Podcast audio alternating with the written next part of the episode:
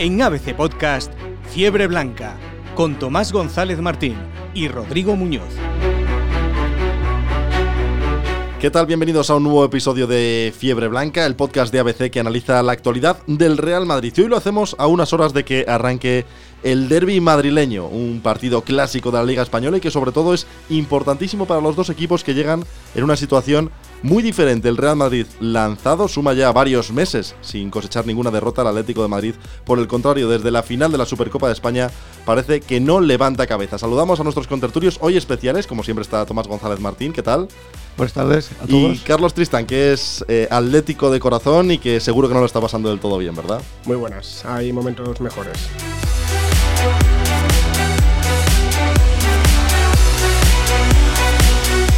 Bueno, un Real Madrid que ha dado su lista de convocados. Zinedine Zidane ha decidido dejar fuera a Gareth Bale, que ya parece una, que no es una sorpresa, pero también ha dejado fuera a Rodrigo y a Nacho Tomás. ¿Por qué? Sobre todo Rodrigo, que fue titular en Valladolid, en el José Zorrilla, le deja fuera en una lista que, mm, desde luego, lo que parece poner palpable es que es muy difícil ya no solo jugar en el Madrid, sino entrar en una convocatoria. Efectivamente, es lo más difícil que hay. Ha dejado fuera a Rodrigo precisamente porque ha reconocido que ahora mismo Zidane eh, reconoce que Vinicius está mucho mejor. Lo ha demostrado en la Copa, cuando sale rompe las defensas, en todos los partidos que ha jugado lo ha hecho bien, dice, ahora mismo está mejor Vinicius. La Liga prima sobre la Copa, si esto fuera un clásico de Copa sería diferente, y Vinicius está en la lista y por eso Rodrigo lo deja para el jueves. Y también ha dejado a Nacho, porque entra militado, y ha dejado a Hazard, que está perfectamente, pero ha visto que tiene equipo suficiente para hacer las cosas bien y prefiere tenerlo para la Copa y para la siguiente jornada de Liga, pensando también en el en el Manchester City. Y también la noticia que deja a Bale porque parece como un castigo, porque está perfectamente, no le pasa nada. Es como diciendo, no está rindiendo, eh, cuando juega, juega un ratito y se va, y entonces no la ha metido en la lista. Es también un, toque de atención, ¿eh? que esté fuera de la lista estando bien. Una falta de ambición que seguro que le ha costado cara. Por el contrario, Carlos, el Atlético de Madrid, que mm, está teniendo también problemas para mantener a sus mejores jugadores, sobre todo por el tema de las lesiones. El último en cara ha sido Joao Félix, y que sobre todo ha buscado un delantero hablarlo claramente por Edinson Cavani. Finalmente el fichaje ha sido Yannick Carrasco Ferreira. ¿Qué te parece el fichaje y sobre todo eh, con esta situación crees que soluciona alguno de los problemas de gol del Atlético? Bueno, es, es, raro porque el Atleti llega al mercado buscando un delantero y acaba fichando a un tío que no es delantero. Entonces apostó todo por Cavani, no se pudo llevar a cabo la operación y a última hora de ayer se, se ficha a Yannick Carrasco que conoce el equipo, ya estuvo en el Atleti, jugó bien, rindió pero que se fue porque no terminaba de convencer a Simeone.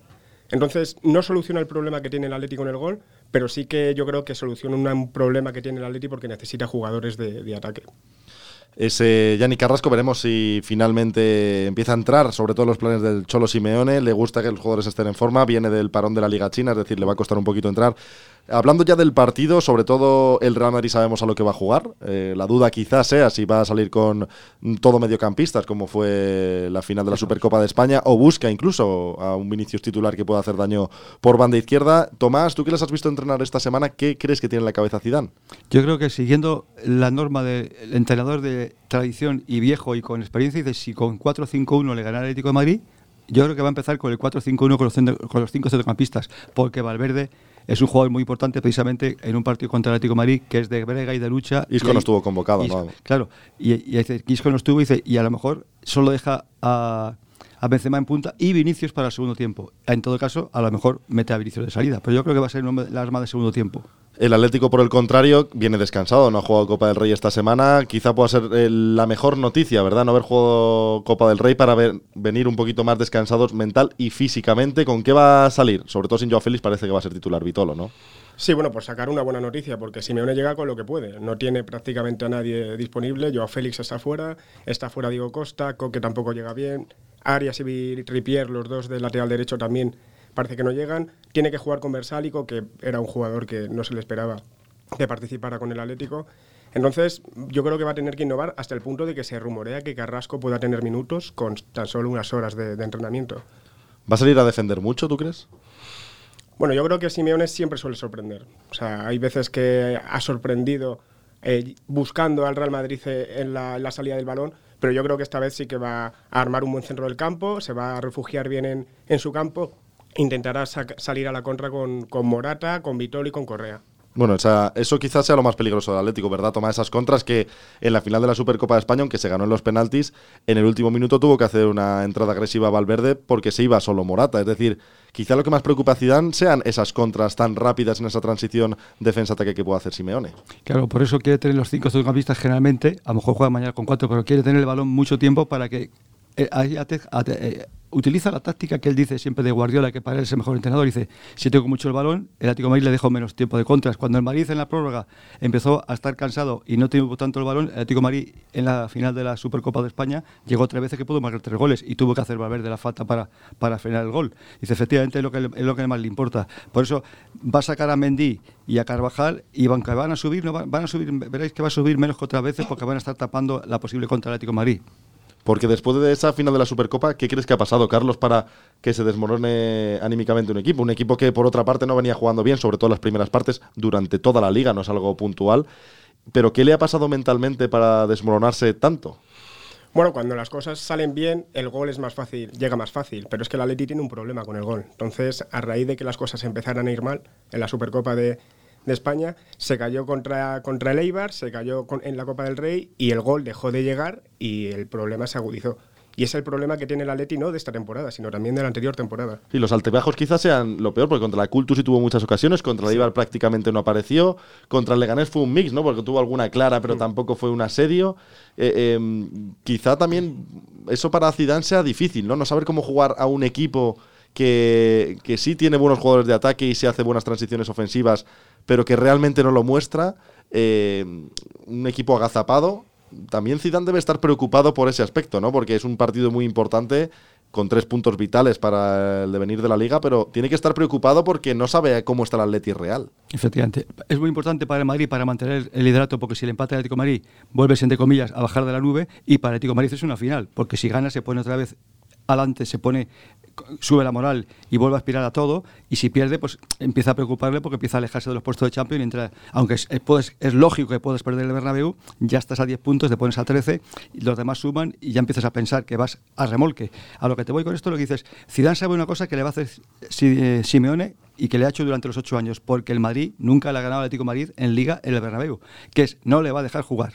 Le va a morder con Cross, con Modric, eh, por eso es- eh, hace falta Casemiro y hace falta quizá Valverde, si lo saca, que espero que sí, porque tienen que sacar el balón con potencia estos dos jugadores porque a Cross y a los anula. Isco siempre lo pasa a morir con el Madrid. Siempre que juega contra el Madrid le anulan porque no te deja jugar. Él dice, son muy buenos. Lo que hay que hacer es no dejar. Si no recibe el balón, no son nada. Y eso Simeno lo hace perfecto y es lo que va a hacer o intentar hacer mañana. Porque puede llegar mal anímicamente o los resultados mal, pero las últimas visitas del Atlético de Madrid al Santiago Bernabéu realmente son positivas, ¿verdad? Quizás sea ese eh, la luz al final del túnel que pueden ver. Sí, yo creo que es a lo que se agarra el aficionado del Atleti, porque en vista de los resultados tampoco hay muchas esperanzas. Ya no solo por el Atleti, sino porque el Real Madrid está muy bien.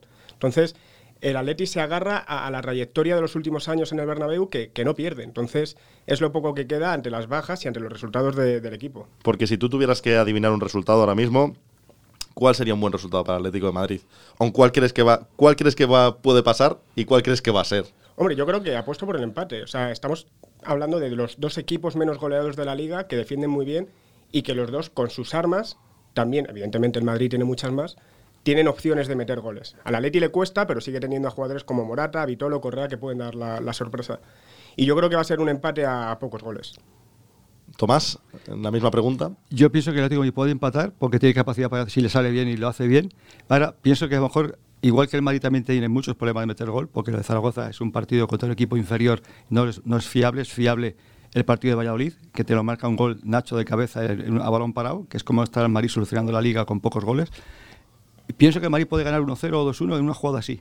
O sea, también vemos resultado corto, ¿verdad? Muy corto, muy corto. Sí. Porque lo mejor del Atlético de Madrid quizás sea todavía Llano Black, ¿verdad? El portero, que, Sí, que es sí, que sí. desde luego sigue siendo un muro. Es sí, lo mejor partido tras partido. Sí, sí, sí. O sea, Llano Black junto a la defensa del Atlético es ahora mismo la base de, de lo poco que tiene el Atleti.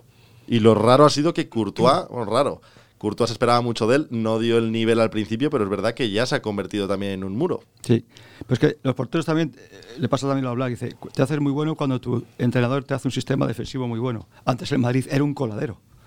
Es, es que al Madrid le podía meter 5 o 6 goles todo el mundo. Entonces, le llegaban a Courtois y le metían goles, pero además lo dijo Cañizares, el portero del Madrid y el Valencia, con mucha razón. Dice, Courtois ha tenido mucha mala suerte porque encima cuando le han hecho goles en el coladero que era el Real Madrid hasta el 19 de octubre, hasta el que pierde en Mallorca, es que además le tiraban todos los goles que le hicieron, iban a las escuadras. O sea, eran goles que eran buenos goles, no eran fallos del portero. Dice, es que le han ido todas a donde tenían que ir. Dice, ahora el Madrid defiende mucho mejor, que ha hecho, ha hecho, la base solo la defensa, y ahora el portero se siente segurísimo, porque no llega a ser el Atlético de Madrid en el sistema defensivo, pero casi. Las jugadas a balón parado todavía siguen siendo asignatura pendiente para ambos equipos. Ofensivamente el Atlético de Madrid ha perdido mucho en ese aspecto, ¿verdad? Pero siguen estando prácticamente los mismos jugadores. Es verdad que Godín no está, que era una pieza fundamental. Pero Simeone le está costando hacer goles a su equipo a balón parado este sí, pero es curioso porque tiene jugadores para ello. Felipe es un jugador que remata muy bien y de hecho remata casi todos los corners. Lo que pasa es que luego no remata bien. pero luego, por ejemplo, contamos con Hermoso, con Savic, con Herrera, que también remata bien, con Saúl, con Morata. Son jugadores que por alto van muy bien, pero sin embargo luego a la hora de la verdad eso no se traduce en goles. El otro día leí una, estadística. En la Leti es creo que el segundo equipo que más ocasiones claras crea por partido. Y sin embargo lleva solo 22 goles en liga. O sea, evidentemente hay algo que falla. No, no es solo... Eh, yo creo que es algo cuestión de, acierto, de puntería. Porque, ay, Simeone no, no, tiene mano, ya más mano que la que puede hacer trabajando la estrategia. Al final no puede empujar el balón, ¿no? Bueno, evidentemente Simeone no puede, lo que tú dices, no puede empujar el balón. Si el otro día, por ejemplo, contra la Cultural se tiran 11 veces y las 11 veces se falla, pues es normal que, el partido se ponga cuesta arriba y termine como termine. Bueno, veremos pues qué pasa en ese derby. Volvemos la semana que viene en Fiebre Blanca para analizar todo lo que ha sido el derby madrileño entre el Real Madrid y el Atlético de Madrid.